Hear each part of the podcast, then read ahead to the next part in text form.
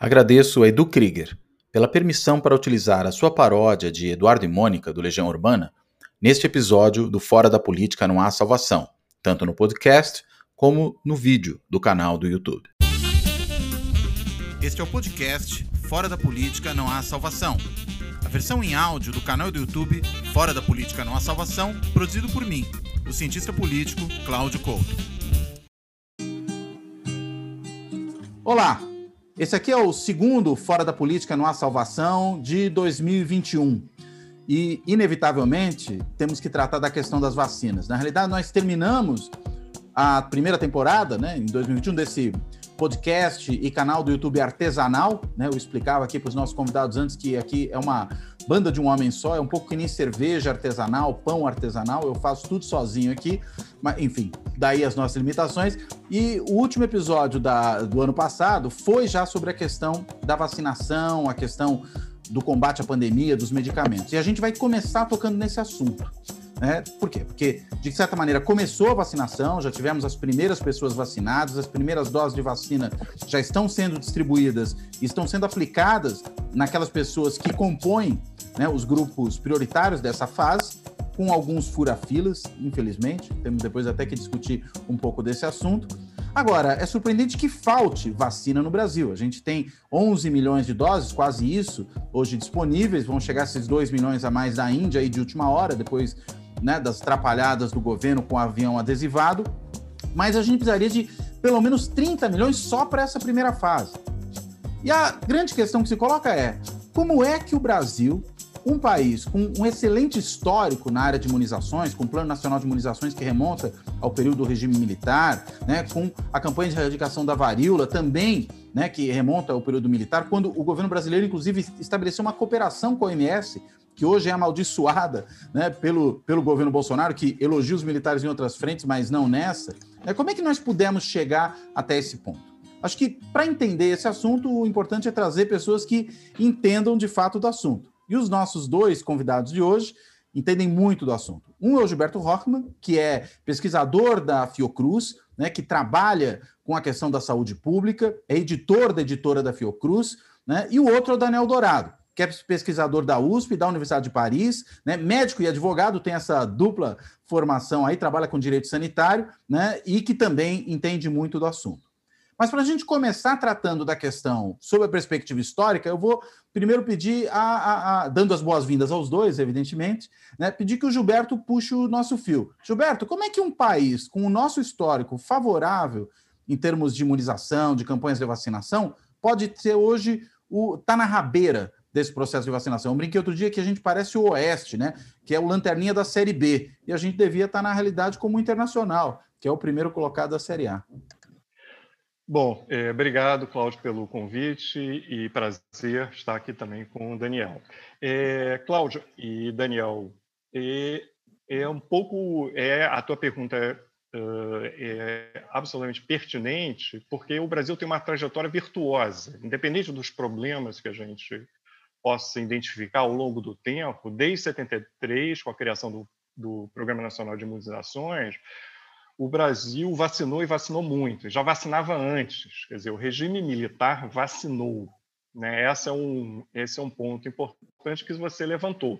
Né? O atual governo, que elogia o regime militar é, pelo seu pior lado, quer dizer, pela tortura, pela violência, poderia né, uh, lembrar né, e fazer um, um gancho exatamente onde o governo militar é, acertou eh, em termos de campanhas de saúde pública. Quer dizer, desde 1966, o Brasil, eh, governo Castelo Branco, embarcou, 66, 67, embarcou na campanha de erradicação global da varíola. Significou, na verdade, uma, uma grande coalizão internacional, né, portanto, com a Organização Mundial da Saúde, com é, agências multilaterais como é, a USAID e também com o governo, Canadá, o governo canadense e para vacinas, né?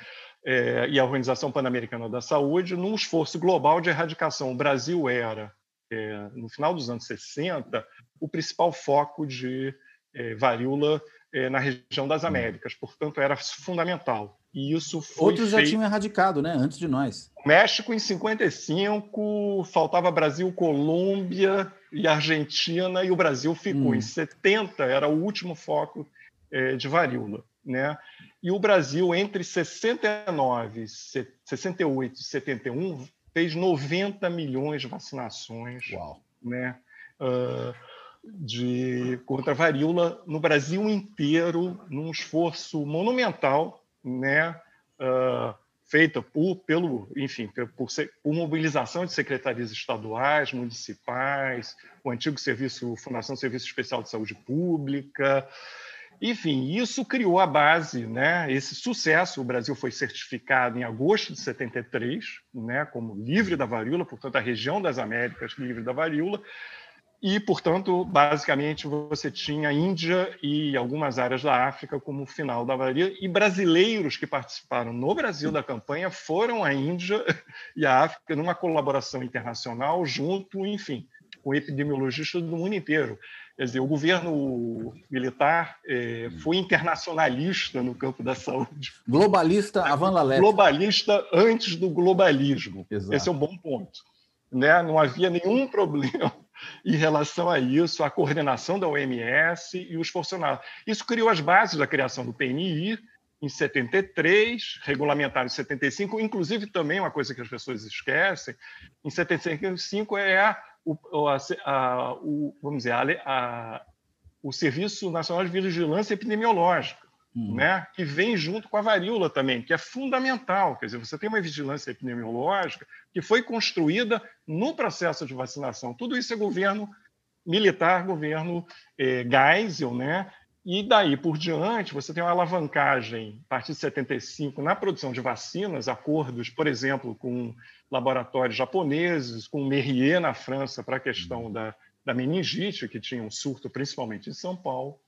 Isso é, a gente chega com sucesso, por exemplo, na eliminação que foi construída no, nos Dias Nacionais de Vacinação, Zé Gotinha, que todo mundo uhum. conhece. É uma criação ainda é. do regime militar, o Zé Gotinha? Exatamente, exatamente. Interessante. E, e uh, os dias nacionais de vacinação, que eram feitos em outros lugares, e de, assim, eu tenho que certificar, mas começa em Cuba, hum. né? É, mas, enfim, não tinha nenhum problema de você, vamos dizer, incorporar as boas práticas de saúde pública, né? Pelo próprio governo militar no processo de transição, é, enfim. E em que plena Guerra dar, Fria, né? Em plena Guerra Fria. Para talvez concluir, dizer que é, a erradicação da varíola tem vários é, textos que apontam, né, que foi um fenômeno de colaboração na Guerra Fria entre países diferentes, desde a União Soviética, os Estados Unidos, Canadá e países europeus, eh, na produção desse, vamos dizer, desse bem público global, que é o que está em uhum. questão agora, né? Então, eh, eu acho que, assim, desde 2016, eu não tenho os dados, talvez Daniel possa avançar agora, é, você tem, na verdade, um desinvestimento no PNI, né? você tem problemas aí, você tem queda na questão da variação. O sarampo que tinha desaparecido retornou. Voltou. Né? Então, você tem, passa até alguns problemas e num governo há dois anos que né, age né, contra o Estado, vamos dizer, a, a saúde pública e nessa pandemia, né, esse, esse desastre. Então, hum.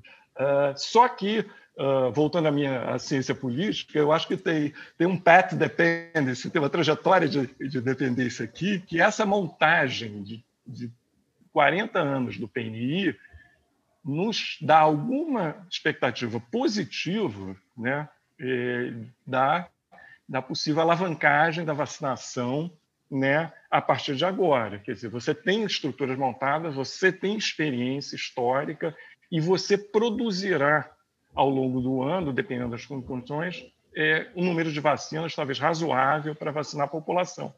Então, tem, a gente tem um desastre né, agora, mas há algum, alguma expectativa positiva, se, se é que a gente pode se ainda ter expectativas positivas, e eu diria que eu tenho, uhum. de uma mudança, né, a partir exatamente da experiência virtuosa de, de 40 anos. Quer dizer, a gente Você... tem uma, uma segurança que nos é dada pela estrutura construída ao longo de muito tempo. Esse seria, esse seria o meu ponto. Isso não uhum. garante, mas eu acho que está claro que o, é, no momento que começaram a vacinar, o antivacinismo, que era a grande preocupação, uhum. foi colocado num canto.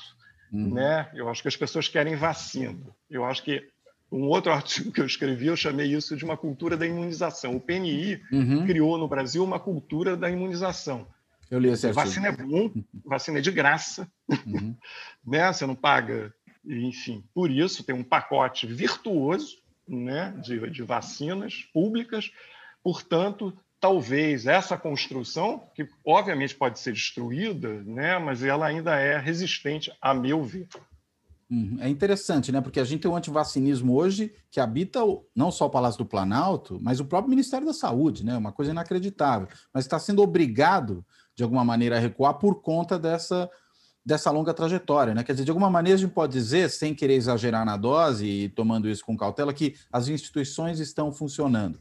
Não sou daqueles que dizem que está tudo uma maravilha, mas se elas não estivessem funcionando pelo menos um pouco, a nossa situação seria muito pior. É só isso o meu ponto. Né? E o que o Gilberto acabou de mostrar é isso, né? que essa construção institucional histórica de tanto tempo, de alguma maneira, produz agora um legado positivo que evita maiores estragos. Né? Você enxerga mais ou menos assim também, Daniel? Como é que você vê isso? Bom, primeiro, obrigado, Cláudio, pelo convite. É um prazer estar aqui. Obrigado, Gilberto, pela, pela aula de história aí. Para mim é, é sempre bom aprender é, enfim, escutar quem, quem estuda cada área diferente dessa saúde coletiva, que é um campo vasto demais. Assim, a gente uhum. aprende muito quando a gente compartilha com os, com os colegas e, e, pesquisadores do campo. Bom, é, de fato, o Gilberto chamou a atenção para um ponto importante aí, que de, tem aí cinco anos uh, que, que, que a estratégia de vacinação vem falhando, né? Desde 2018 que nenhuma meta é atingida na, aquelas metas mínimas assim de cobertura vacinal, ou seja, já existia uma preocupação antes da Covid. Né? E aí, nesse cenário que já não era muito bom, chegou só uma, uma pergunta, pandemia... Só uma pergunta, por que, que, por que, que vinha piorando isso, Daniel? Pois é, então, a, a gente não tem aí é, é uma, uma, um dado claro que nos mostra hum. exatamente por que isso está acontecendo. Né? Existe um desinvestimento, né? isso é uma coisa que tem acontecido, Uh, a gente sabe que, que tem uma agenda de desde 2016, tem uma agenda de desfinanciamento do SUS. Né? Se a gente for entrar nisso aqui, a gente vai, vai abrir para falar de outro programa, porque uhum. são os problemas da emenda do teto uh, no piso, né? no uhum. piso da saúde. Então, a gente tem essa agenda de desfinanciamento do SUS, que é uma agenda de focalização do SUS, é de concentrar. É, eu costumo dizer assim, é, entre aspas, é como se fosse a ideia de um SUS como assistência social, SUS para a população uhum. pobre, e não esse SUS como sistema universal que é esse que a gente defende, que é o que está na Constituição. Né? Então, tem um elemento dessa natureza e tem um elemento de antivacina que o Brasil, infelizmente, começou a importar dos Estados Unidos, que é esse movimento antivacina baseado em fake news, em, é, em coisas esdrúxulas, assim, que eu nem gosto de falar. Quando eu falo de desinformação, eu geralmente hum. cito e não falo desinformação, porque senão aquilo propaga. ali causa, propaga mais. Né? Então, a gente sabe que tem várias desinformações absurdas, né? Uh, falando de, de, de, vacina e que chegaram no momento crítico, esse momento da, da Covid. O movimento anti-vacina é um negócio muito antigo. Hum. Né? É, vou, vou, me aventurar um pouco para falar de história aqui, que é a área do Gilberto, mas assim, é, eu recentemente fui ler isso por conta dessa. Da, fiquei curioso como essa questão surgiu recentemente no Brasil, a história da obrigatoriedade da vacina. Hum. Porque a obrigatoriedade de vacina é uma coisa que existe há muito tempo. Né? Gilberto falou aí do, do, do, PNI. A lei do PNI é de 75. O PNI começou em 73, a lei só veio em 75. Mas desde a lei de 75, que está vigente, foi recepcionada pela Constituição, já se fala em vacinação obrigatória. Isso não é uma novidade que foi inventada agora né? e sempre existiu. Aliás, o Brasil foi um dos últimos países a adotar, talvez até por isso, que de, é, demorou mais para erradicar a varíola, porque a, quando a varíola foi erradicada no Brasil, já existia vacina obrigatória, a Europa inteira adotou vacina obrigatória no século XIX. Né? É, isso é uma coisa que, é, quando, quando começou a vacina obrigatória, a primeira lei de vacina obrigatória no Brasil, que foi a famosa é, 1904, da revolta da vacina, já tinha vacina obrigatória na Alemanha, na Itália, na França, por conta justamente da varíola. Né? Hum. Ah, então, eu digo assim: esse, esse ponto é um ponto já juridicamente resolvido há mais de século. Né? Tem um caso emblemático que é de 1905, que é um julgamento da Suprema Corte dos Estados Unidos, que é o caso uh, Jacobson versus Massachusetts, justamente deu o, o elemento que, que a gente usa desde então, que olha, a saúde pública ela autoriza que se flexibilize direito individual assim, do ponto de vista é, é, do bem-estar coletivo, né? em prol uhum. do bem-estar coletivo, a ideia de interesse público. É uma, é uma lógica é, é, própria do, do, do, direito administrativo e que a gente usa em saúde pública. Ou seja, isso já é reconhecido, mas ah, por que, que eu estou falando disso? Porque os movimentos anti-vacina europeus, esses antigos, eles usavam muito esse, e ainda hoje na Europa, né? Os movimentos anti-vacina europeus, eles usam esse, esse conflito de, não, é direito individual, ah, o Estado não deve interferir na minha liberdade de escolher se eu quero me vacinar ou não, né? Mas no Brasil, o que a gente vê é um movimento de vacina um pouco diferente, é um movimento de vacina mais, é eu diria, do século XXI, que é esse de fake news mesmo, assim, de divulgação de desinformação ah, para tudo que é lado, e que é muito difícil de, de, de, combater, porque a gente não enxerga, né? Elas não circulam aqui pelo nosso espaço de comunicação tradicional, elas, elas circulam ali no, no WhatsApp, é, bolsonarista, que é um lugar que a gente não tem acesso, a gente não consegue ver, porque são grupos privados, né? Uhum. O que circula em rede social é possível bloquear, o que circula aí. Né? Então, esse é um problema sério. Uh, então, assim, eu estou já dando a minha leitura. Eu acho que a gente chegou no momento em que isso estava crescendo, né? Uh, a gente não consegue uh, entender ou não consegue enxergar por onde esse fenômeno está circulando. E aí, o que, que acontece? A gente, no meio da pandemia, depois de seis meses de pandemia, cada pesquisa que vem, Datafolha, né, a gente toma um susto, porque a quantidade de pessoas dispostas a se vacinar foi caindo ao longo da hum. pandemia. Né? Quer dizer, é uma coisa que. Boa que, parte que pela é propaganda negativa do governo, né? Exatamente. Então a gente pode. É, a gente pode é, abrir por aí, né? O governo federal ele tomou uma, uma postura anti-vacina, não só anti-vacina, mas no sentido de é, propagar o vírus mesmo, acho que a gente pode até falar isso, assim, as atitudes foram negacionistas anti-saúde pública desde o primeiro momento e até agora, né? Embora agora a gente sinta que haja uma pressão pelo recuo, não sei até que ponto eles vão recuar, porque, enfim, o Bolsonaro ele recua para daqui a pouco, né, dar outra. A gente não, não sabe. É, a gente não sabe se esse recuo de fato é, é, é vai, vai servir para alguma coisa. Mas a, ah, então o governo federal é, alimentou isso e é por isso que eu falei essa coisa da vacina obrigatória, porque lá atrás, digo lá atrás, assim, há, cinco meses atrás, seis meses atrás, antes de ter qualquer vacina, quem foi que pautou esse debate de vacina obrigatória no Brasil? Foi o Bolsonaro, foi a SECOM, uhum. que começou a soltar uhum. nota dizendo: olha, não vai ter vacina obrigatória no Brasil. E eu me lembro que eu fiquei intrigado com isso. Foi por isso que eu fui. Eu falei: por que os caras estão falando disso agora?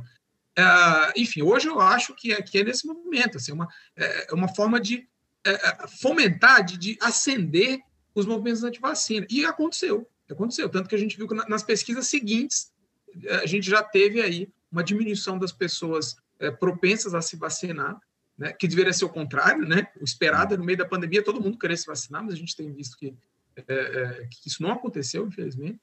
Então eu vejo que tem, tem, duas coisas juntas aí. Tem esse desmonte do PNI, que é uma coisa um pouco mais subaguda, vamos dizer assim, né? Não, uhum. não diria nem tão crônica, e, e, e, essa coisa aguda, agora no meio da pandemia, do governo federal batendo e jogando contra as medidas para enfrentamento da Covid. O senhor chegou a falar, presidente, que apenas 50% da população ia se vacinar? Olha, vai acabar a entrevista assim, ok? Assim vai acabar. Olha só, o que eu tenho observado é que ainda tem muita gente que tem preocupação com a vacina. E deixa bem claro, ela é emergencial.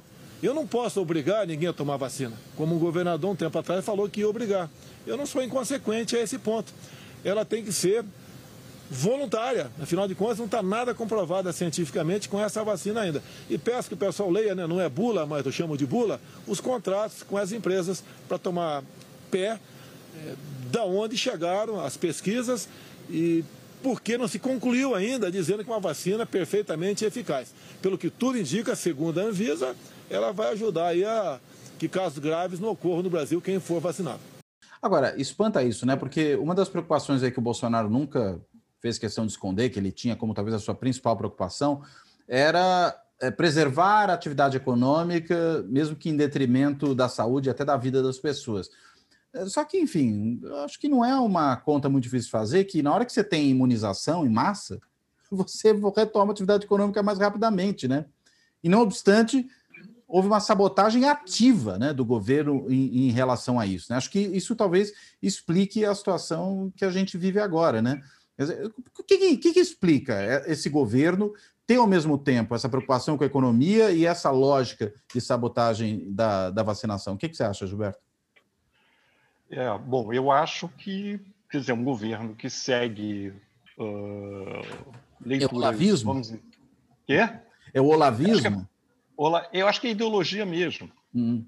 E, e, a produção dos inimigos, enfim, o, o, o Daniel falou que, dizer, na verdade, você produz, na verdade, constantemente, oficialmente, inimigos, contraposições, hum. e isso foi, num certo momento, é, é decisivo, né? Num, num, contexto de pandemia. Tem razão, quer dizer, o tema da obrigatoriedade, o Brasil tinha legislação de obrigatoriedade nos anos 60, no governo militar, mas, ninguém, mas há poucos indícios que a obrigatoriedade foi utilizada como... É, vamos dizer, como enforcement de vacinação hum. no final dos anos 70 e nos anos 71. Até porque, quer dizer, você não pode tirar passaporte se você não tiver o certificado de vacina. Agora, quem no Brasil tirava passaporte? A parcela ínfima da população. Não né? tinha carteira de identidade. Sim acesso à escola pública. Então, você não precisava de enforcement hum. desse tipo. Talvez agora vai precisar. Hum. A obrigatoriedade vem por outros caminhos. Né? Você não pode se matricular no concurso público ou em qualquer dessa maneira. Mas eu acho que o governo jogou né, na, a coisa ideológica na contraposição. Né? E no cenário, que é o cenário internacional, que a gente já sabe, que está mudando. Né? A derrota do Trump, né? Uhum. Quer dizer, ontem foi muito significativo né, a apresentação do plano, enfim, do Biden para a Covid, né? E isso muda também um pouco. E é o início da vacinação. Eu, quer dizer, de novo, eu, eu, eu quer dizer, acho que foi um horror né? Esse negacionismo, a questão do, do tratamento precoce, é um horror. Uhum. Mas por que, que agora está em xeque? Porque algumas bases de aliança internacional se perderam, pelo menos momentaneamente, e queiramos ou não, né, é, prevaleceu primeiro é, a ação, vamos dizer, a estrutura histórica, né, uhum. Anvisa, institutos públicos, Butantan, Fiocruz, Universidade Pública, oferecendo à sociedade né, o que é possível se fazer, e queiramos ou não, gostemos ou não, a, a vacinação em São Paulo né, a primeira vacinação mudou o jogo. Uhum. É, o marketing do Dória dessa vez funcionou Mas positivamente. Eu não tenho problemas com, com marketing de, de, da saúde pública desde que ande com a saúde pública. Claro. E mudou, mudou os termos do, uhum. do jogo, gente. É, esse é o ponto, quer dizer. Isso não muda a cabeça do Bolsonaro, enfim. a gente, mas muda o jogo político claro. todos os cálculos políticos. Quer dizer, uh, o tratamento precoce, que tem o tal do aplicativo, e tudo que. Do, as Mas compras... o aplicativo foi um hacker, você já não ficou sabendo? É, eu vi. Eu, não, eu sou. Apesar do governo ter anunciado, do ministro ter feito uma coletiva é. ao lado daquela assessora lá. É Mayra, Maíra né? Mayra ou Maíra, é, não, não, não é assessora qualquer, é, é. é secretária de gestão do trabalho. É. Gestão do Exato, né? Os dois participando daquilo, fazendo, é. alardeando a importância do aplicativo, mas depois descobriram que, na verdade, era um ou seja, hackearam o ministro e hackearam a secretária também. É. Então, o meu ponto aqui seria é, você vinha nos, até agora, até recentemente, numa posição negacionista, eles continuam, uhum. né, anti-vacina, com a questão da obrigatoriedade. Isso vai continuar, acho que o Daniel chama atenção, porque está ativado, mas eu acho que vai mudar um pouco, não sei, vamos ver as pesquisas mais à frente, uhum. porque quando você começa a oferecer a possibilidade é, de proteção pública, de graça, etc., eu acho que muda também, ela deixa de ser uma fantasia, passa a ser real. E não é à toa que essa questão do tratamento precoce agora está, inclusive, com a possibilidade de judicialização e o Ministério recuando. Mesmo que seja um recuo, eu acho que mudou o jogo. O quanto isso vai nos levar a uma mudança mais geral do ponto de saúde pública, eu não sou tão otimista assim. Mas o jogo está diferente. Uhum. Né? Uns, quer dizer, uma comoção pública a possibilidade do IFA não chegar nos prazos, tanto para o Butantan como para a Fiocruz, uhum. né, que estão contratados, etc., independente das razões, e uma comoção pública em relação aos 2 milhões de, é, de doses da, é, da vacina da AstraZeneca produzida é, na Índia. Isso é, é, é, eu acho que isso é um dado relevante para a gente a gente analisar em termos de possibilidade de mudança e avanço no processo, vamos dizer, de vacinação. Hum. Né? Agora é interessante, Gilberto, que você mencionou o fato de que você acha que é uma questão ideológica, né, esse negacionismo da vacina. Uh, o curioso é, por isso que eu falei, é olavismo, porque de um lado a gente vê que os militares foram responsáveis por fazer avançar o plano de imunizações. Não havia uma questão ideológica do regime militar, da ditadura militar, com relação à vacinação. Era um problema resolvido para eles. E o Bolsonaro, que tanto diz que se inspira ali, coalhou o governo de militares, nomeou um ministro da Saúde que é um general da ativa, né, ainda que na intendência, né, a gente sabe que é o pessoal que cuida ali do almoxarifado das Forças Armadas, mas enfim, de qualquer maneira, é um general da ativa, enfim, um governo todo ele militarizado, oito ministros militares, né, e ainda assim tem essa postura antivacinal, e até o general, aí o general Pazuello, vem a público e vem endossar posturas eh, anticientíficas, né? posturas a favor desse tratamento precoce, essa coisa, essa aberração, né? ou a favor eh, de, de, de, enfim, de desdenhar né? de opções de vacinação, como a vacina chinesa, e agora está sendo obrigado a aceitar, acho que você bem colocou, né? não porque mudou de ideia, mas porque o jogo político lhe obriga a isso. Né?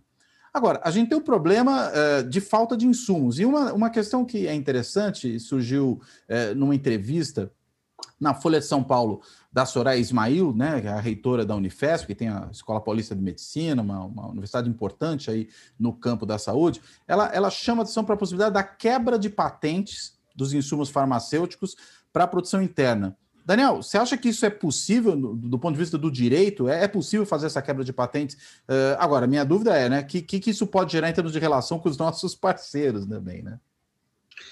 Bom, uh, tem, tem, um projeto de lei né, uh, no Congresso hoje sobre isso, né, sobre a possibilidade de agilizar a quebra de patente, porque o processo de, de quebra de patente hum. existe, né?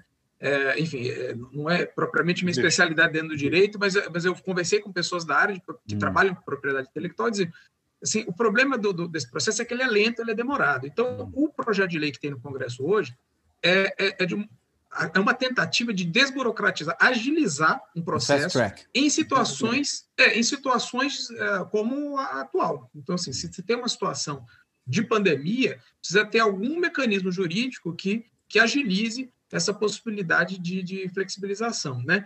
Agora, um, um, ponto que eu acho relevante aí é, é, é a gente perceber hoje que o Brasil está completamente vulnerável no ponto de vista de produção de insumos. Isso é uma coisa que é de, de, de, hum. de tempos, né? não é de agora. O Brasil sempre foi né, dependente de, de insumos é, trazidos, é, importados.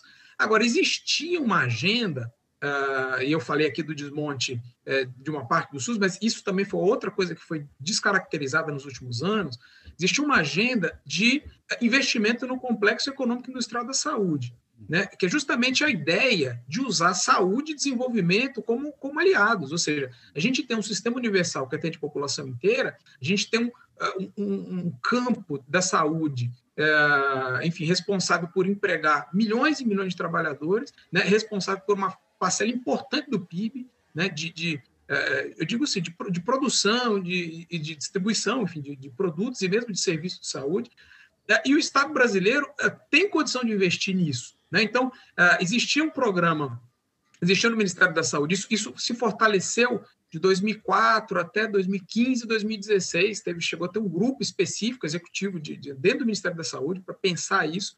De lá sair um programa é, é, nacional de, de, de parcerias para desenvolvimento produtivo, e existiu toda uma, estratégia planejada para isso. De 2016 para cá, isso tem sido abandonado. Né? Então, assim, esse tipo de contrato que a gente tem hoje do Instituto Butantan é, e da Fiocruz, que são contratos de transferência de tecnologia, é, era assim, a previsão é que houvesse vários desses com outros produtos. Né? Assim como vacina, a gente tem outros produtos imunobiológicos que vão ser é, muito demandados no futuro próximo. Né? É, tem produtos parecidos com vacinas, são medicamentos imunobiológicos, é, são chamados anticorpos monoclonais, que é uma fronteira da medicina. São coisas que são, é, eles são medicamentos caros, né? mas que, são, que vão curar uma série de doenças autoimunes e, é, enfim, é, tem perspectiva de aplicação no câncer, etc. Ou seja, são medicamentos que o Brasil não tem capacidade de produzir a maioria deles, mas existia um foco nisso e que tem sido abandonado. Por que, que eu estou dizendo isso? É, quebra de patente é um caminho, né? é um caminho sim, uh, mas a possibilidade do Brasil também é, participar da produção e de, de, de, ter essa condição de ter alguma patente. O Brasil quase não tem patente né, na área de, de saúde. Então, eu acho que tem, tem, tem várias coisas que podem ser sinalizadas aí de aprendizado por essa pandemia, mas aí, retomando o que o Gilberto falou, a gente está num momento é, horrível do ponto de vista que um governo que não está nem aí para nada disso. Né? Então, assim, a gente, como eu falei, vinha uma coisa subaguda e agudamente entrou um governo que quer desmontar tudo. Na minha opinião, o governo Bolsonaro, ele desde o início, ele deixou bem claro que ele não vai priorizar, não iria priorizar a vacina. Né? Basta a gente lembrar que o consórcio internacional, o COVAX Facility, começou lá no comecinho, abril, e o, e o, Brasil, se não foi o último, foi um dos últimos países a entrar, final de setembro só que o Brasil entrou. Então ficou no final da fila, né? Uh, os contratos não foram feitos, foram feitos com atraso, né? a gente vê aí, e agora, além disso, ainda dá para piorar, ainda tem crise diplomática com China e com Índia, né? para uhum. piorar ainda uhum. a situação né? de ter chegado com atraso, né? Uh, enfim, e tem jogado com todas essas desinformações. Eu quero só aproveitar aqui para mencionar uma coisa que, que é, sobre essa questão da obrigatoriedade. Uh, eles usaram muito o discurso de obrigatoriedade, tentando dar aí uma ideia de como se fosse algo forçado, né? tentando vincular a, a, a, até autoritarismo, até contraditório esse governo querer falar mal de autoritarismo, mas eles Exato. fizeram isso. Eles fazem isso né? o tempo todo. O tempo todo, eles jogam com essa ambiguidade, ao ponto de ter precisado o Supremo Tribunal Federal final de 2020, em dezembro, julgar uma ação para dizer não, obrigação não é vacinação forçada, é obrigatoriedade que já existe. É aquilo, é a caderneta de vacinação ser exigida da criança para matricular uhum. na, na, escola, na creche, do trabalhador, uh, do alistamento militar, enfim, no recebimento de benefícios. É isso que é vacina obrigatória. Ninguém vai forçar ninguém, não vai um agente de saúde na sua casa te dar uma agulhada. Né? Claro. E eles começaram a fomentar justamente esse tipo de narrativa. Né? Ah, e, e, é interessante que você falou que eles jogam de um lado e de outro. Aí agora, quando não tem escolha, porque foram, como o Gilberto bem, bem lembrou, forçados a, a, a agir é, no sentido da vacinação, qual é o, o, o, jogo deles? É tentar deslegitimar, né, que é uma coisa que eu acho que a gente pode aprofundar nisso, a estrutura federativa do SUS. Né? Eu fiquei muito impressionado com a campanha de vacinação do, do Ministério da Saúde, ela o tempo inteiro a frase mais usada é somos uma só nação, uma só nação. Ou seja, centralização, né? É, exatamente, aquela história de é, todo governo, é, né? É, Cláudio vai, pode nos dar uma aula disso, mas todo governo autoritário centraliza e é exatamente isso que eles têm feito no SUS, né? Uhum. Bolsonaro ele tem, o governo Bolsonaro ele tem alimentado uma crise federativa, né? atrapalhando os estados, boicotando os estados. Aí ele achou, claro, um, um, um estado de São Paulo que é enfim, né, é, tem, tem a, o Dória, mas tem o fato de São Paulo ser o estado mais rico da federação. Qual, qual outro estado que tem um Butantan enquanto são, né? E o Dória anunciou, isso. acho que foi hoje ou ontem, né? A gente está gravando dia 22 de janeiro, só para quem nos assistiu ao longo da semana, é, que já tem, parece que, acordo com alguns laboratórios privados, ele não disse quais seriam, para a produção dos IFAs, né? Dos insumos farmacêuticos para a produção da vacina, né? Acho que esse tipo de articulação entre setor público e setor privado é também importante nessa hora, né? Ah, sim, sim. Eu tenho falado isso sobre porque uma outra questão que surgiu foi a história da, da, das clínicas privadas adquirirem, né? É ah, sim, não coisa. tem isso. Eu estou pensando dos laboratórios, né, farmacêuticos produzirem os insumos, né? Que aí é Exatamente. É importante a ideia aí... oferta, né? Exatamente. A ideia que eu falei aqui das parcerias de desenvolvimento produtivo, que era uma política do Ministério da Saúde que foi foi largada nesses últimos anos, uh, eram justamente laboratórios públicos fazer essas transferências de tecnologia. Mas nada impede também de laboratórios privados fazerem disponibilizar claro. isso para o SUS. Porque Sim. É, é, isso é uma coisa que tem sido subutilizada. O maior comprador, o poder de compra do Ministério da Saúde é, é gigantesco. Exato. O poder de compra do Ministério da Saúde tem que ser usado em benefício. É, é isso. É, dá para criar uma parceria, é, somar saúde, né? e desenvolvimento, ou seja, o Ministério da Saúde tem condição de comprar, fomentar inovação, porque inovação, inovação ela é feita pelo setor privado mesmo, né? uhum. né? mas ela é fomentada pelo público. Né? Isso nos Estados Unidos, que, que né, enfim, que, quem estuda inovação fala isso. É, ou seja, então a gente tem, tem elementos aí que poderiam ser explorados, isso eu já estou pensando aqui mais no, é, no médio e longo prazo, porque nesse governo realmente não dá para a gente ter esperança, porque a, a gente tem visto que tudo que eles vão fazer para boicotar vão fazer, infelizmente. Né? É, eu acho difícil a gente ter um pensamento otimista em relação ao governo Bolsonaro. Mas, enfim, tem, tem várias, é, vários pontos em aberto aí. Acho que eu deixei várias, várias pontas aí para a nossa reflexão. A gente pode aprofundar em algumas. Tá ótimo. Gilberto, agora, a gente tem um problema hoje sério, que é esse problema de abastecimento do número de vacinas, né? Quer dizer, como é que a gente vai resolver essa questão do programa de imunizações? É, primeiro, vindo pouca vacina, esses 2 milhões da Índia pode ter um efeito simbólico no máximo, mas claro que isso, enfim, é uma gota no oceano diante das necessidades que a gente tem, né? Isso, se a gente considerar a primeira fase ainda, ou seja, imunização é, das pessoas que estão na linha de frente da saúde, né, dos quilombolas, né, do, dos indígenas, enfim, de um certo, uma certa dos idosos em casas de repouso, enfim, a gente tem um grupo muito pequeno ainda que é objeto das vacinações, e mesmo para isso a gente não tem vacinas suficientes nesse momento. É, diante dessas circunstâncias, dessas restrições que nós temos, inclusive do ponto de vista do abastecimento de insumos básicos da própria vacina, né? eu sei que a Fiocruz, por exemplo, participa de forma importante na produção de vacinas no Brasil ao lado do Instituto Butantan, mas a gente não tem hoje outras fontes de vacina já, já enfim, asseguradas. A vacina russa, que tem enfim, uma série de dúvidas sobre o processo né, em que ela foi desenvolvida, mas de qualquer maneira, enfim, não obteve o aval da Anvisa. Como é que a gente vai resolver essa conta?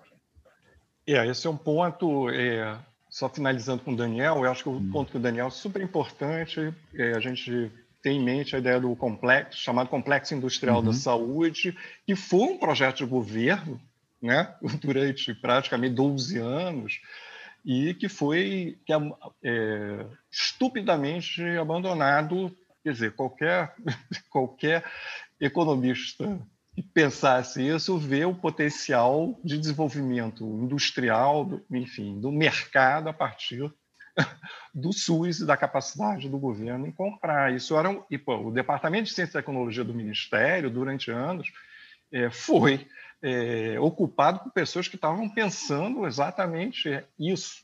E me né? perdoe, não só economistas preocupados com essa questão do ponto de vista do desenvolvimento, mas militares preocupados com a questão do ponto de vista da segurança. Exatamente. É, você não ficar na mão é, de situações de como a gente está vivendo. Então, acho que isso foi, acho que isso é um ponto importante que tem implicações para onde a gente chegou, né? Uhum. E mesmo das parcerias público-privadas, é o que vai certamente acontecer, está tá acontecendo, né?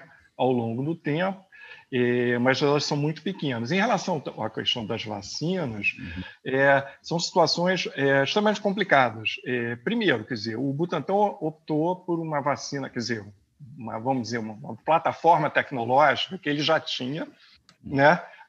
do tipo de vacina, e foi uma decisão acertada é, em relação à primeira possibilidade é, de importação da vacina direto e depois da sua própria produção nas linhas do Butantan com incorporação, certamente tecnológica, mas é uma vacina, vamos dizer, é de tamanho tradicional. Dentro é, dos padrões caso, do que o próprio Butantan já estava acostumado já a fazer. Tem, exatamente. São decisões que... É mais rápido, né? Pô, são, a, a, a, isso são questões de política industrial, né? Sim. desenvolvimento tecnológico industrial, que pode, e que pode, quer dizer, é, e que a pandemia permite escalagem industrial. Esse é o ponto. Você não faz hum. parceria com o privado sem escala. E, claro. e, a escala também vem do setor público. Não tem jeito. Não, não, eh, você vê os dados de Pfizer e Moderna, os bilhões que eles receberam de, de dinheiro, hum. não só do, é, do governo é, americano, por exemplo, para desenvolvimento, quer dizer, para poder escalar. A AstraZeneca ela só entra, por exemplo, é o caso da Fiocruz, que foi feita uma, vamos dizer, que é um outro tipo de vacina em que a, a, fa, a linha de montagem está sendo foi adaptada né, para trazer o vetor essa vacina de vetor viral. Então, foi considerado que era uma boa e é um contrato de, de incorporação tecnológica. Então, foi a decisão de, fa, de fazer por esse caminho, porque teria inovação para outras vacinas. Foi, um, foi um cálculo que foi feito é, para as linhas de montagem que tem lá em, Bio, em, em Biomanguinhos. Então, é, chamando a atenção que são decisões que têm a ver com escala industrial, né? e, e, e que isso, isso, tem implicações é, econômicas é, importantes. Eu estava dizendo que o, o, grupo de Oxford, na verdade, é um grupo de pesquisa e laboratório que, no momento, eles estavam fazendo a vacina da AstraZeneca, no caso, né? para ebola, né? estavam testando, etc., quando puderam reverter na questão para o SARS-CoV, só que eles não, um laboratório não tem escala nem para fazer as vacinas para o teste clínico. E aí foi a associação com a indústria. né, com a AstraZeneca, que entra para a escala industrial, porque ela tem fábricas na China, na Índia, enfim, Reino Unido e outras coisas. É, no caso é, brasileiro, quer dizer, é, até rapidamente, tanto o Butantan e a Fiocruz conseguiram, mesmo nesse cenário, quer dizer, como instituições públicas e articul, articulando com a universidade, né, a Unifesp né, coordenou os testes clínicos, enfim, tem várias coisas, uhum. conseguiram né, um certo encaminhamento. Agora, você tem um problema que é, é de, de, de, timing de vacinação que, uh, com esse atraso, quer dizer, 2 milhões da vacina foi, na verdade, uma, uma ideia de trazer alguma coisa para para começar a vacinação, vamos dizer, federal, né? Então, esse é o ponto, né? Diante, vamos dizer, da, é, isso já estava sendo feito desde dezembro, né? E, mas diante, vamos dizer, da, vamos dizer, do checkmate do Dória, do governo de São Paulo, isso mudou de novo, né? Virou coisa. E a questão da, da do, dos insumos, né? Que não, enfim, esses não poderão, serão feitos no Brasil, né? É, mas nesse momento eles são dependentes. Descobrimos, né? A gente já sabia, mas descobriram, né? que parte da produção mundial de insumos e medicamentos, vários que a gente toma cotidianamente, vem da Índia e da China. Sim. Só que as pessoas queriam brigar com o BRICS, com, com a China, etc. Eu não estou dizendo que isso foi é, Mas para quem não estava preocupado em vacinar as pessoas, tudo bem, né? É, isso pouco. Mas as instituições estavam é, se produzindo. Então, é, a gente, o que, o, Uh, o que eu acho é que a, a, partir de agora, apesar você tem, dizer, a gente não tem nenhuma garantia, quer dizer, se, quer dizer, se resolver o IFA da China para o Butantan e para a Fiocruz, você aumenta, quer dizer, você tem entregas, vamos dizer, a partir, sei lá, mais março, né, mais eh, com uma escala maior, né, com incorporação de tecnologia lá, ao longo do ano. Mas você vai ter muita pressão, Cláudio. Hum Quer dizer, eu acho que Muita pressão de, de que natureza? Só para entender melhor, Gilberto.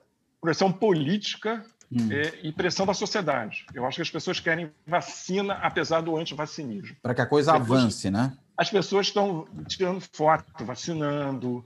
É, é, então Até os fura-filas estão tirando foto. É, é, tem vários. As instituições estão brigando internamente, mesmo na USP, uhum. vão brigar, né? no HC, como também em outros lugares estão brigando, às vezes, porque é complicado. Por que isso? Aí você tem razão. Okay. Esse é um governo, aí está falando, eh, tentando fechar o meu argumento, que eu estava dizendo o seguinte: eu sou otimista na capacidade das instituições. Eh, mesmo com esse atraso, darem algumas respostas, como a universidade está dando nos testes. A gente esquece dos hospitais universitários, hum. né? do SUS está dando resposta. É isso que tem que reforçar. E agora com a vacina. A vacina é pública. Né? Então, eu acho que isso cria, né? é, é possível criar uma adesão e o governo assume muita pressão. Né? Isso aqui foi um vexame, essa coisa, independente das razões, Sim. IFA, Índia, as pessoas, enfim, uh, foi um desespero, né? Eu sei também, assim, enfim, as pessoas, as instituições estão contactando direto OMS, escritórios na, na China, etc, para ver os contatos. Então, sei o quê. Mas isso vai, talvez seja possível colocar isso num, num outro patamar com uma produção e com a pressão. Aí eu estou dizendo, pressão da sociedade, pressão política. Pressão para que haja né, a vacinação. Para que haja, porque depois uhum. que tu recebeu a primeira, você precisa da segunda. Né? Não é, você não se desperdiça a primeira, inclusive, né? Você não pode desperdiçar. Dois, se, se os meus colegas, é, enfim, de CCP5, daqui a pouco eu também quero, enfim, uhum. o hospital, quer dizer... Agora, o, é, então acho que você tem um novo patamar de pressão política é, e, que eu não estou dizendo que o governo mudou de né, mas ele vai ter ele está tá trabalhando com outro cenário, um cenário que ele perdeu. É, a, a, vacina da, da, que viria da Índia possibilitaria o, o governo federal fazer o, a mesma encenação que o Dória antes. Perdeu. Nesse sentido, ele perdeu o, o, o momento daí. Uhum. Né? É, mas o, outra questão que você levantou, e aí tentando é, fechar, é, dizer, sem coordenação federal, sem campanha, não tem campanha, gente.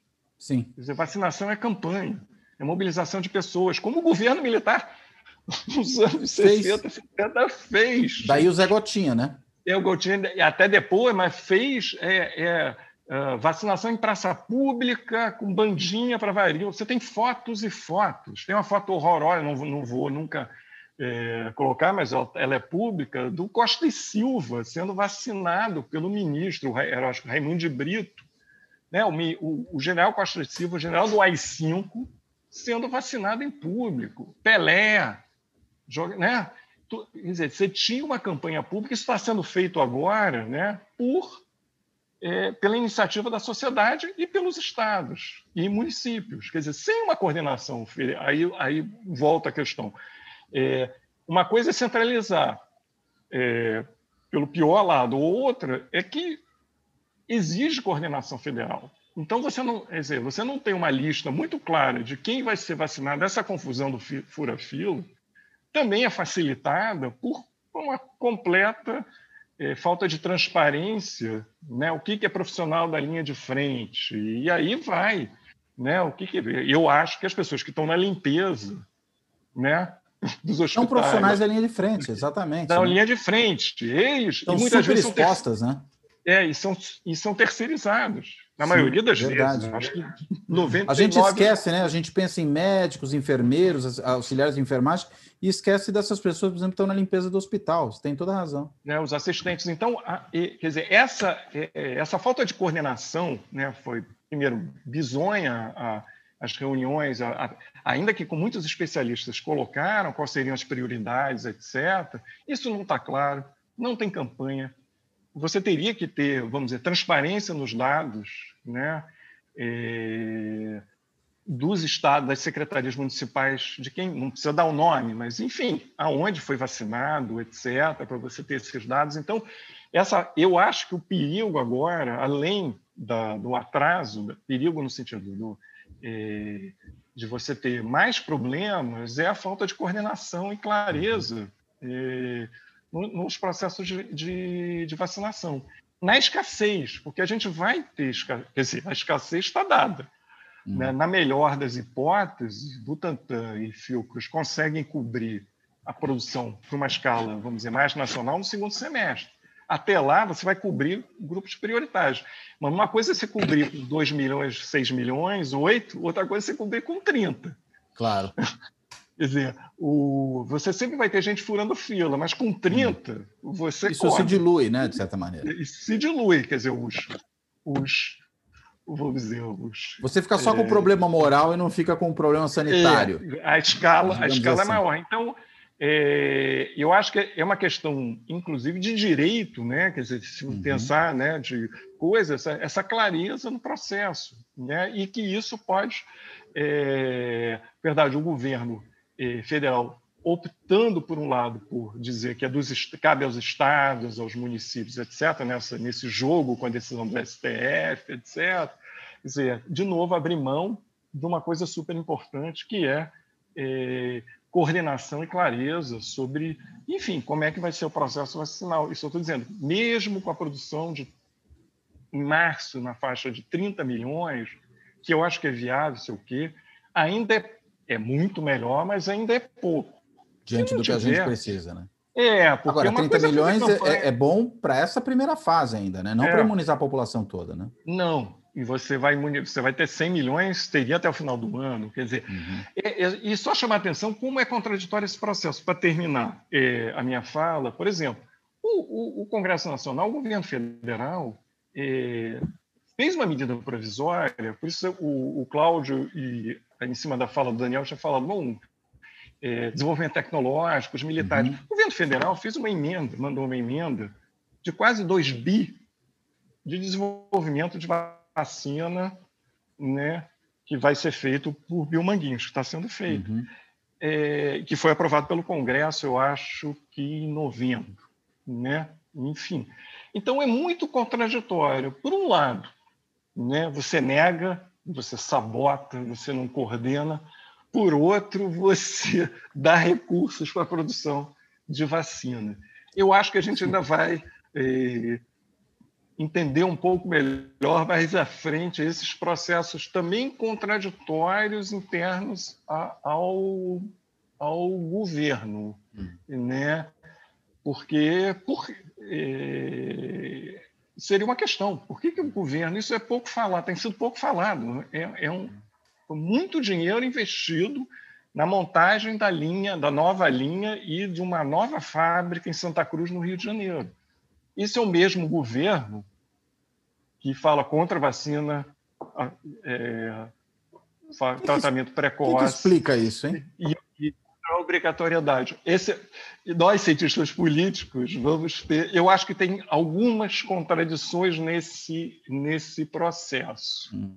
E que acho que a política é que vai dar o tom né? Eu acho que isso vai surgir mais à frente quando o governo começar a produzir, a, a produção for de uma instituição federal, como, como a Fiocruz, isso vai surgir com mais, mais, é, mais clareza, ainda que tenha, enfim, que ela já existisse, que ela está lá, que a prospecção foi feita, enfim, é, pela Fiocruz, etc.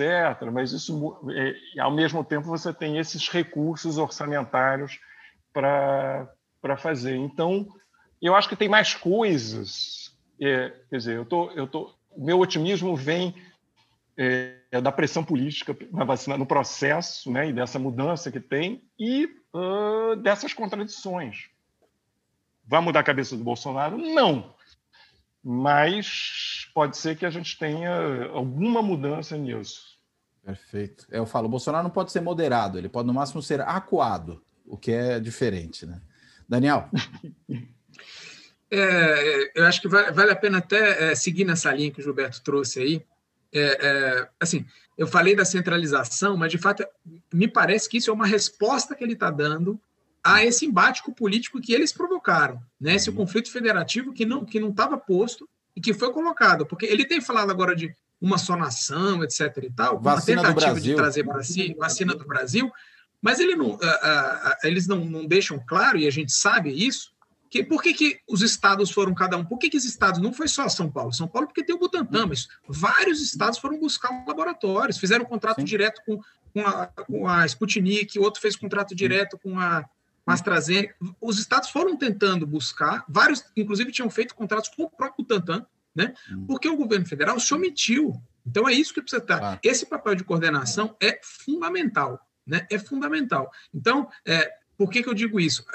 ele, ele confunde essa ideia de coordenação, que é, o, que é o federalismo cooperativo, a ideia de ter um papel federal para coordenar a atuação dos estados e municípios. Então, se tenho alguma coisa que eu mantenho um certo otimismo, é justamente nessa capilaridade do SUS, que isso não foi desmontado. Né? Essa possibilidade de ter pessoas na ponta que sabem vacinar, que sabem fazer, e que se tiver a quantidade de vacina disponível, isso vai acontecer.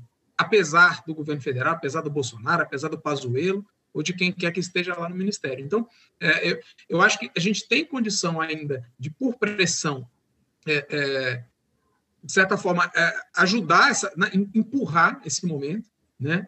É, porque se deixar do ponto de vista do governo, eu estava até pensando nisso esses dias, é, qualquer governante minimamente racional faria o que o Dória fez. Você imagina um governador claro. que tem um laboratório, você tem um problema grande, você fala, poxa, eu tenho como resolver que é a vacina, vou apostar tudo nisso. Né? Qualquer, eu acho que qualquer governador faria mesmo. Talvez não fizesse com, a, com o marketing do Dória, enfim, que isso é uma marca registrada dele, né? mas assim, faria. Né? O governo federal tinha isso na mão, tinha essa possibilidade e simplesmente abriu mão. Né? Uhum. Deixou, deixou, fez contra, boicotou. As primeiras manifestações, se a gente for pegar aqui, foram justamente do Bolsonaro falando que não ia ter essa vacina, não, que é obrigatória, que é da China, etc. e tal. Né? Eu chamei a atenção na época que muita gente, inclusive é, que estava noticiando, pegou a isca e começou a chamar vacina chinesa. Você pega as manchetes é. lá, do começo, ah, vacina chinesa, a imprensa, vacina chinesa, vacina chinesa. E eu falei com pessoas, assim, inclusive jornalistas, falei, gente, vamos parar de chamar de vacina chinesa, porque isso é a agenda do Bolsonaro. Chama Coronavac, chama vacina do Butantan. Agora o Butantan conseguiu a, a autorização do próprio Sinovac para usar o nome de vacina do Butantan, que é bom, né? Uhum. É, enfim, então, o governo ele foi jogando com isso e agora, ao se ver acuado, né, uh, parece que está obrigado aí a voltar atrás. Uma parte obrigada pelo Congresso, né? Uh, uh, uma parte porque o Supremo, ao ser acionado, mandou, a gente não pode esquecer disso, o plano de, de imunização de Covid só apareceu depois que o Supremo mandou fazer. E o plano veio ruim, e eu li o plano, é, porque a gente percebe que foi feito, porque ali não, quem faz o plano é o pessoal de carreira do Ministério, são os servidores que estão lá, mas foi feito às pressas. Era um negócio que era para estar sendo preparado há meses e que tiveram que fazer em poucos dias ali. Então tinha, tinha erros ali que a gente vê que foi porque não teve tempo de ser preparado. Ou né? seja, o plano é, então, era não ter plano, pelo jeito. Exatamente. Então, isso é que a gente ainda não entende. Por que, que é, o, o governo, sendo que esperado, né? E aí os cientistas políticos vão nos ajudar a entender isso. Qual é a lógica do bolsonarismo? Eu acho que ele, ele, ele joga o tempo inteiro com caos e com a desorganização. Então, uhum. qualquer coisa que vai gerar desorganização, ele vai nessa linha. Né? Então, isso, ter um plano seria algo no sentido oposto a isso. Né? Uhum. Então, acho que desde o início eles. É, é... E tem um outro elemento também, que eu acho que, que a gente pode explorar, é... que é essa, essa maneira como eles jogam do cada um por si. Né? É, então, assim, ele fala, não, vacina quem quer, ah, eu não sou obrigado, que isso é totalmente contrário à lógica de vacinação. Vacinação é um elemento, por natureza, coletivo. Né? Não existe você pensar, eu me vacinei, estou tranquilo. Não existe isso. Hum. Até porque, primeiro, que nenhuma vacina é 100%. Né? Claro. Você pode ir lá se vacinar e, mesmo assim, né, se contaminar. Uh, enfim, mas não é pensando nisso. Você não deve pensar em você, você tem que pensar na coletividade. É por isso que a vacinação Ela surte é efeito na cadeia de contágio, né? Exatamente. Então a gente tem que pensar em estratégia de, de buscar a população inteira, né? Não, por isso que eu falo que essa lógica de ah, ter um privado, o cara que vai lá e paga, ou mesmo é, os estados uns vão ter, outros não, isso não, não faz sentido do ponto de vista de uma estratégia de vacinação, né? Então, e a gente vê que isso é, esse elemento existe na sociedade brasileira. O pessoal querer furar fila, por exemplo, é uma, expressão disso. Que uhum. não faz sentido. Ele, ele faz sentido porque ele acha que a vacina é uma coisa para ele, individual. E o sujeito vai lá e fala, furei a fila, me dei bem. Né? Mas não é verdade. Esse tipo de egoísmo, não, numa pandemia, ele não funciona, porque ele não serve, eu tenho falado. Não adianta é, o sujeito achar que ele vai estar vacinado e a pandemia continuar acontecendo, porque ele vai precisar da rede de saúde, a rede de saúde vai continuar saturada por outros motivos. Né? É, revela um tanto da nossa desigualdade e revela um tanto dessa lógica do cada um por si, que eu acho que, é, para mim, esse cada um por si né, é o elemento que une o, o, o bolsonarismo com o liberalismo do Paulo Guedes, por exemplo. Uhum. Esse, é, é, eu, eu, eu, eu, chamo isso de privatização em sentido profundo. Né? Ele tem essa lógica em tudo, que é de pegar a moral privada e substituir o, o direito, ou substituir a, a lógica da coisa pública. Né? Né? Então, é, é, é, eu acho que o problema da vacinação hoje circula por aí, com essa ideia de que, de que é possível o sujeito, por tanto é que é o que foi o que o Supremo julgou, né? por razões morais e religiosas ou filosóficas, quaisquer que sejam, não se vacinar. Não, não, é uma escolha minha, não quero se vacinar. Infelizmente, para vacinação, isso é uma coisa que não funciona. Né? Uhum. Né? Se isso começar a ter uma, uma magnitude grande na sociedade, a vacinação ela perde a, a, a, capacidade dela de, de fato, mudar o cenário. Né? Que, que vacinação é, é talvez a, a, tecnologia que mais salvou vidas na história da humanidade, se a gente for pensar aqui. Então, é interessante, é isso. Né? É porque o pessoal desdenha aí da, do que seria a eficácia de 50% da vacina, né? Outro dia eu estava conversando, não lembro com quem, e aí até falei: olha, mas posso, não sou sanitarista, mas a minha conta é simples: se você tem 50% de eficácia, isso significa que você reduz a chance de contágio pela metade. Né? E assim sucessivamente. Eu estou errado, tô errado a minha conta.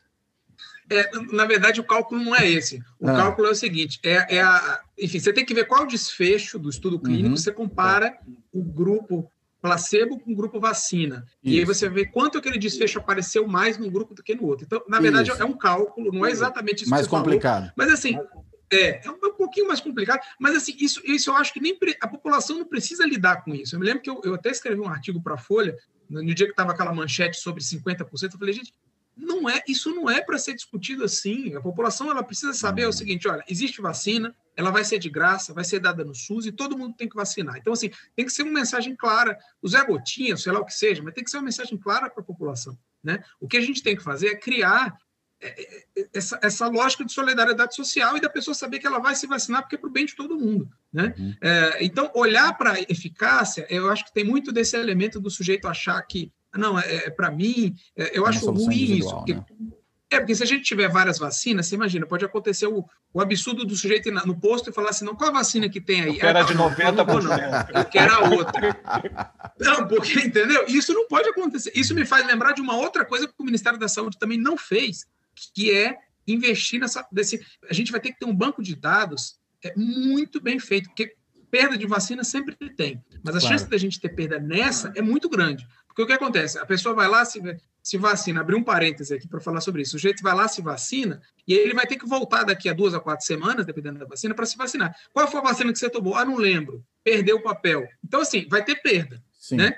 Tem que ter um, sistema de monitoramento, um banco de dados muito bem feito. O Ministério seja, da Saúde que esteja lá no banco de dados, vamos dizer, na rede, né? Na nuvem. Na rede, falo, exatamente. ah, você tomou tal. Pronto. O, o, Ministério da Saúde tem tecnologia para isso. Tem, claro. já, já, já, esse banco já existe. municipais já existem. Quer dizer, minha já filha existe. vai vacinar você, você tem os dados de, de local, etc., tem a lista da vacina. E de uns anos para cá, inclusive com o privado. Se você vai na clínica privada e, e, compra uma vacina, ele entra também. Então, ele sabe que claro. vacina você tomou no SUS. Ou seja, essa tecnologia existe e o Ministério da Saúde não fala disso. Eu me lembro que numa coletiva semana passada, alguém, alguém perguntou isso para o Pazuello e ele não tinha a menor ideia. Ele, ele, ah, não sei. Como é que vocês vão fazer? Não sei. Não então, assim, mostra... Mas o, mas o Pazuello não é, é um bom critério, porque o Pazuello não tem ideia de absolutamente nada, né? Não, é, enfim, mas mostra que isso não está sendo discutido lá. Claro, se o cara verdade. é um ministro, ele não ouviu falar nisso, é sinal de que isso está completamente alheio.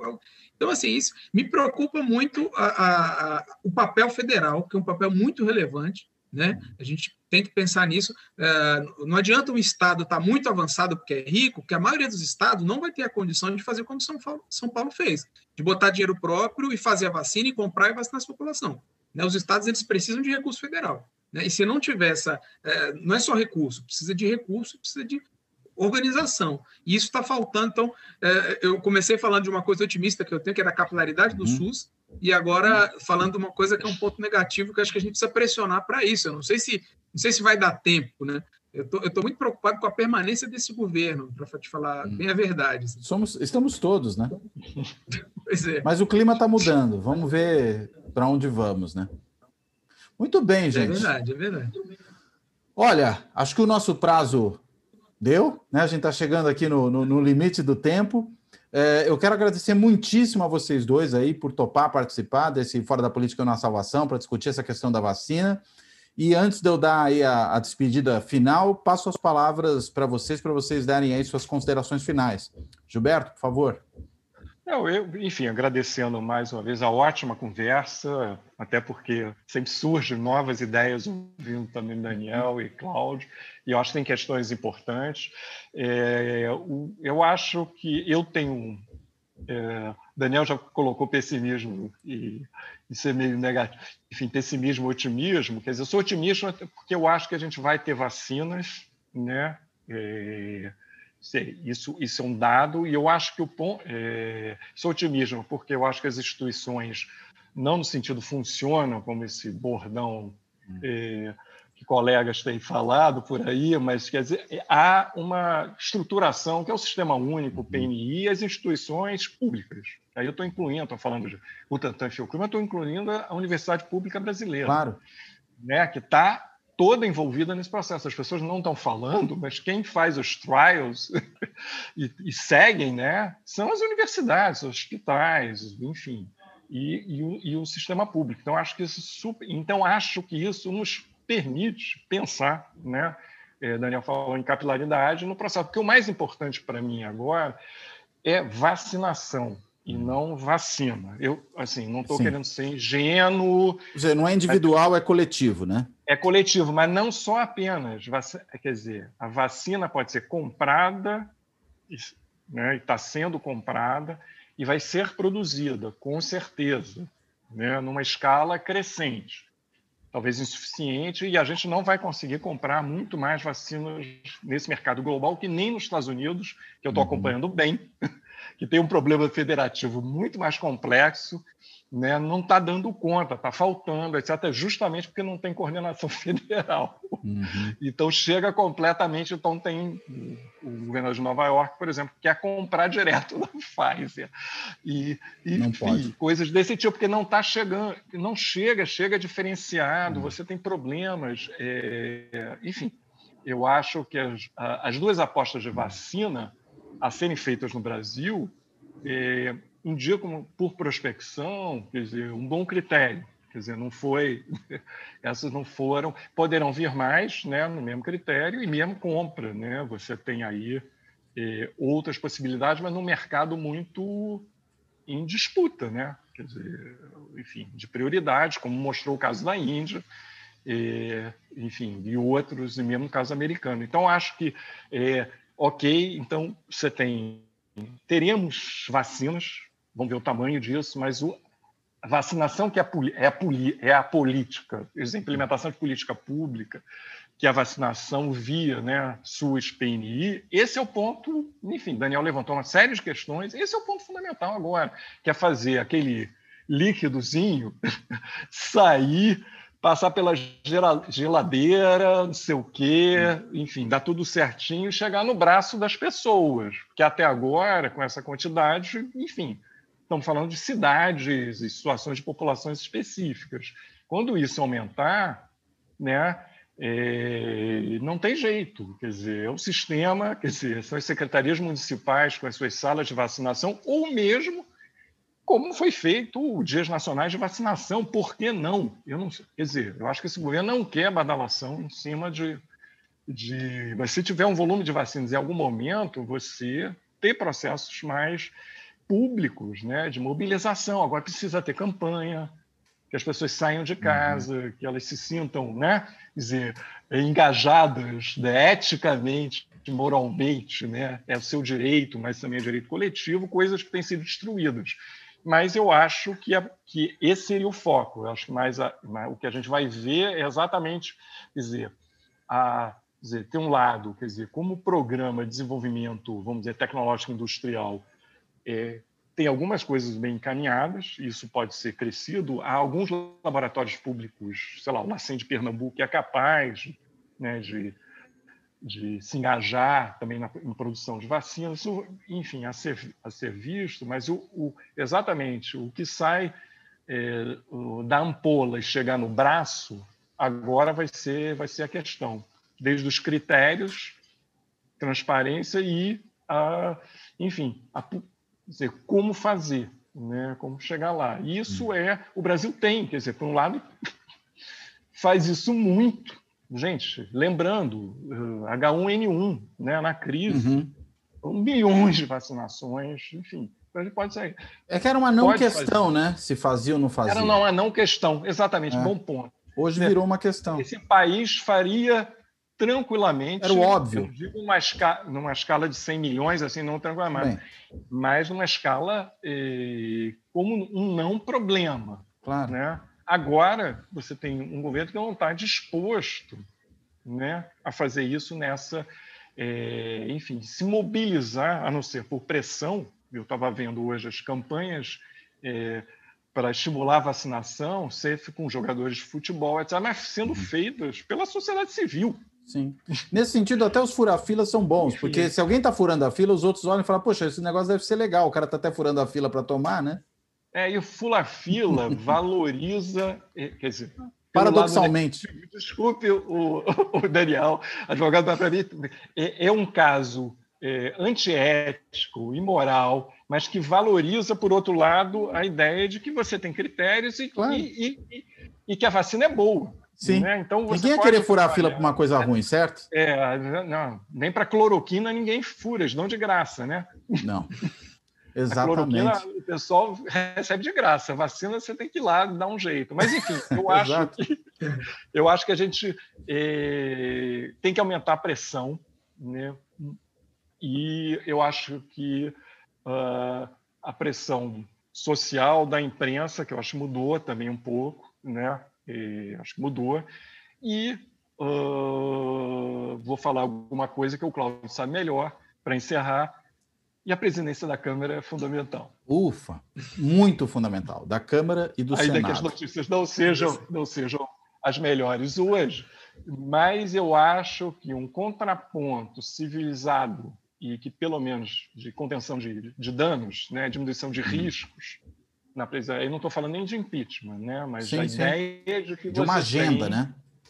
De uma agenda e uma preocupação em ter políticas né, e contraponto a isso é fundamental. Concordo. E aí, não, e, aí, a- e aí ciência e política é que as pessoas gostam de, de separar muitas vezes, é, eu entendo essa separação, mas a política no sentido né, é, Pleno. grande né, entrada né, de, de, de produção de, de, de, bem público é fundamental nesse momento. Quer dizer, você pode ter todas as vacinas, mas se você tiver uma sequência de desastres de gestão, etc., sem um contraponto político, acho que estamos estaremos mal para eh, dois anos difíceis, com pandemia e com eleição Sim. né? Então, eu gosto de ver. Ontem, eu vi, aqui em cima da minha casa, para encerrar, eh, passou um helicóptero do Exército, assim, não sei o quê. Aí eu falei, nunca passa helicóptero aqui. Aí a minha esposa, que também é da Fiocruz, falou, "A- aposto que é o helicóptero com a vacina. Ah, Aí eu fui capaz. ver um cara aqui de Petrópolis, ele desceu, veio o prefeito receber as vacinas e começaram a vacinar. Não há prefeito Que não queira, né? Quer dizer, é, política é fundamental, que vai querer se dissociar da, nessa oferta de um Sim. bem público gratuito, como direito de cidadania. Sim. Ainda não é uma cidadania no sentido que tem, tem, tem uma ordem pela escassez, mas isso é fundamental. E eu acho que a percepção disso pela, pelos políticos, partidos, etc., prefeitos e governadores, é crucial. Queremos vacina. E vacina é bom, acho que fundamental isso é no mundo da política, não é no mundo vamos dizer, da ciência e da tecnologia, que isso a gente até já andou bastante. E é o lema Obrigado. deste, é o lema deste canal, né? Fora da política não há salvação. Exatamente. Então, mais uma vez, reforço O recado, o né? Obrigado. Obrigado a você, Gilberto. Daniel, suas palavras aí de encerramento. Eu vou, vou pegar o gancho do Gilberto, que era exatamente o que eu estava pensando em falar é, nesse finalzinho que ele, que ele trouxe aqui. Se a gente Uhum. for pegar cada assunto que a gente trouxe aqui, dá para falar uma hora de cada um. né? A gente falou é, de, de logística e distribuição, falamos de complexo econômico industrial, falamos de comunicação, campanha, etc. É, e todos os elementos que unem isso são justamente a política. Né? É, usar a ciência como elemento de tomada de decisão é também uma, uma opção política. Né? Perfeito. É, Exato. a coordenação entre União, estados e municípios é uma atividade política por excelência que foi abandonada, é, que a gente falou aqui que foi abandonada pelo Ministério da Saúde. Ou seja, é, eu acho que muito do que a gente está vivendo agora tem a ver com esse movimento de negação da política, né? E que o, o canal do Cláudio tem esse nome genial, né? Para trazer a gente e falar assim: olha, não é por aí. Né? O que a gente Uhum. tem que fazer é justamente resgatar o valor da política. Eu sou muito cobrado nisso, porque eu falo muito de política, ah, e de vez em quando vem um e fala: não, mas eh, você tem que despolitizar o momento. E, e eu falo: não, gente, é justamente Não. o contrário. A, gente- a- saúde pública é política. Não existe saúde pública sem política. O que a gente tem que fazer é politizar mais. É o cidadão saber que é um direito dele de cidadania, exigir do Estado. Né? Então, eu tenho falado isso, a gente falou aqui de vacina obrigatória. A vacina é obrigatória antes de ser obrigatória para o cidadão, que ela pode até ser daqui, naqueles elementos que a gente falou, ela é primeiro, antes de tudo, uma obrigação do Estado. Perfeito. O Estado ele tem que perseguir todos os meios para garantir a saúde da população. Né? E a população ah, não tem, às vezes, noção disso. Né? O, o, o prefeito que está fazendo isso, o governador, ele não está lhe fazendo um favor, ele está cumprindo a obrigação constitucional dele, que é de ir atrás da vacina e garantir para o cidadão. Então, isso tudo são elementos que eu acho que precisam estar o tempo inteiro sendo resgatados, que é justamente de politização. Né? Ah, então, eu acho que todas essas decisões que a gente falou aqui são dessa natureza. Estou de acordo com vocês, eu acho que a gente precisa buscar um contraponto, né, porque a situação do jeito que está. enfim, a gente tem. Há dois anos que a gente fala, "Ah, não é possível, não, não, não, não tem como. Não, a gente não aguenta mais um mês assim, nós já estamos há dois anos. Mas, assim, a gente tem a nítida sensação agora, né, é, enfim, é, porque eu acho que depois da tragédia de Manaus, acho que, que um pouco mudou. Acho que um pouco mudou o cenário. Assim, É, porque mostrou... É muito impactante aquilo, né? é muito impactante e a gente viu que foram decisões políticas deliberadas e ostensivas que levaram aquilo. Uhum. Então eu, eu, eu tenho aí um, um, uma, eu acho que é possível a gente ver uma mudança de cenário aí, né? E eu falo, né, vocês não, não falaram impeachment, mas eu acho que sim, eu acho que seria um, não, não vejo caminho para não haver, acho que tem que até escrevi sobre isso ontem. Eu acho que é, pela quantidade de crime de responsabilidade que o, que o Bolsonaro cometeu, e os ministros também, mas falar principalmente do Bolsonaro, eu acho que teria que ser um caminho levado pelo Congresso, e claro, a presidência da Câmara tem tudo a ver com isso que a gente está falando aqui. Né? É um assunto extra, né? daria para fazer uma, uma nova episódio sobre isso, mas acho que é, eu quero encerrar falando sobre isso. Saúde pública é política. A gente tem a, o SUS como a maior política pública de redução de desigualdades do, do, Brasil. A gente precisa, toda oportunidade que eu tenho, eu falo isso. O SUS é a maior política de redução de desigualdade do Brasil. A gente tem um país extremamente é, desigual e injusto. A gente tem o SUS para ajudar a diminuir isso. A gente tem que levar essa politização para as pessoas, o entendimento disso para as pessoas. E agora acho que na pandemia isso está é, muito claro, está escancarado. E a vacina é, é, talvez aí o elemento, é, acho que mais evidente desse cenário todo. Então, agradeço aí, Cláudio, mais uma vez, Gilberto, pelo excelente bate-papo. Foi um prazer demais aqui. Conte sempre comigo. E como ouvinte também, já vi vários Por favor. Eh, episódios, vou continuar vendo. Uh, enfim, quando a gente quiser conversar, estou à disposição. Muito bom. Bem, quero agradecer muitíssimo, então, de novo, ao Daniel, ao Gilberto, aqui por essa conversa super interessante sobre essa questão das vacinas, a perspectiva histórica, o momento que vivemos, o contexto político, né?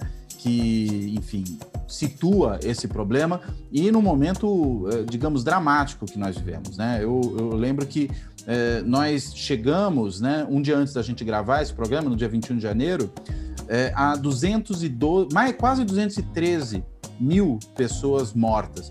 Né? Isso já dá um, uma, uma razão de um brasileiro morto para cada mil brasileiros. Um em cada mil brasileiros morreram de Covid, segundo os números oficiais, que muito provavelmente são subestimados. Né? Então, é esse o tamanho da catástrofe que a gente está vivendo e que o, o governo federal fez questão de minimizar. Mas, enfim, pelo menos com o início da vacinação, talvez a gente comece a, a ter uma saída para esse problema. Bem, mas eu agradeço a vocês dois, agradeço a quem nos escuta nos podcasts, a quem nos assiste no canal do YouTube e até a próxima.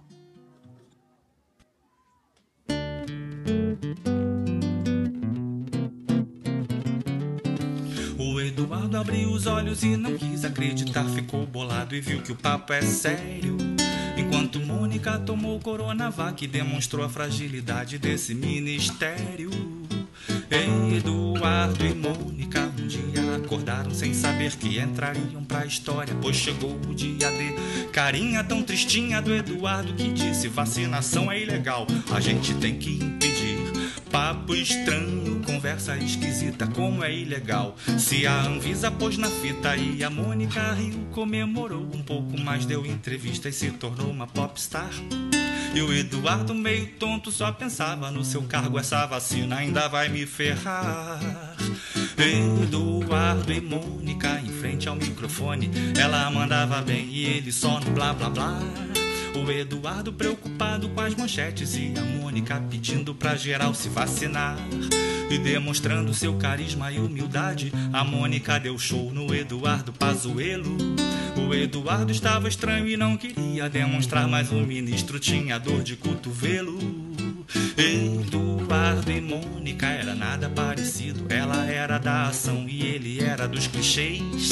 Ela ajudava a medicina com muita dedicação e ele ali pra explicar o que não fez. Ela é guerreira, enfermeira de São Paulo, vai pra linha de frente de metrô e de busão. E o Eduardo ainda tá naquele esquema de entender o problema, qual é sua função. Ele é ministro de quê? Não sabe bem o que fazer, mas decidiu trabalhar, tá? E ele anunciou para as TVs que enfim chegou sua hora H. Mas avisaram pro ministro há alguns dias atrás que em Manaus o oxigênio já era. Ele não fez nada e olha aí, general, a barra tá pesada e desespera. Eduardo e Mônica, dois lados da vacina e a nossa liberdade da saudade no verão. Só que em outras férias quero viajar, então se vira Eduardo, esquece a politização.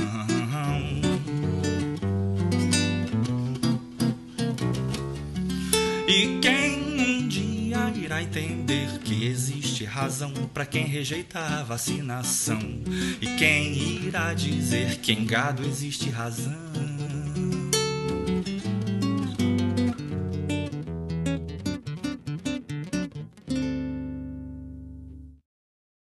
Fora da política não há salvação. Um podcast para discutir política. Também disponível no canal do YouTube.